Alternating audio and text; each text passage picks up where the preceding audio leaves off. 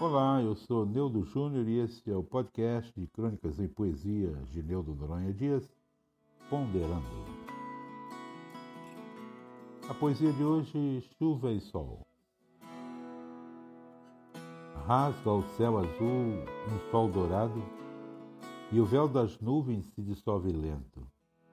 O mar agora, mais sereno e mais calado, ouve os queixumes de choroso vento por sobre as águas deste mar parado, o sol desliza como pensamento, e a nuvem meiga como se chorando, lança nas águas todo o seu tormento. A chuva fina, pelo sol beijada, serenamente bela e perfumada, aumenta as ondas deste mar sem fundo.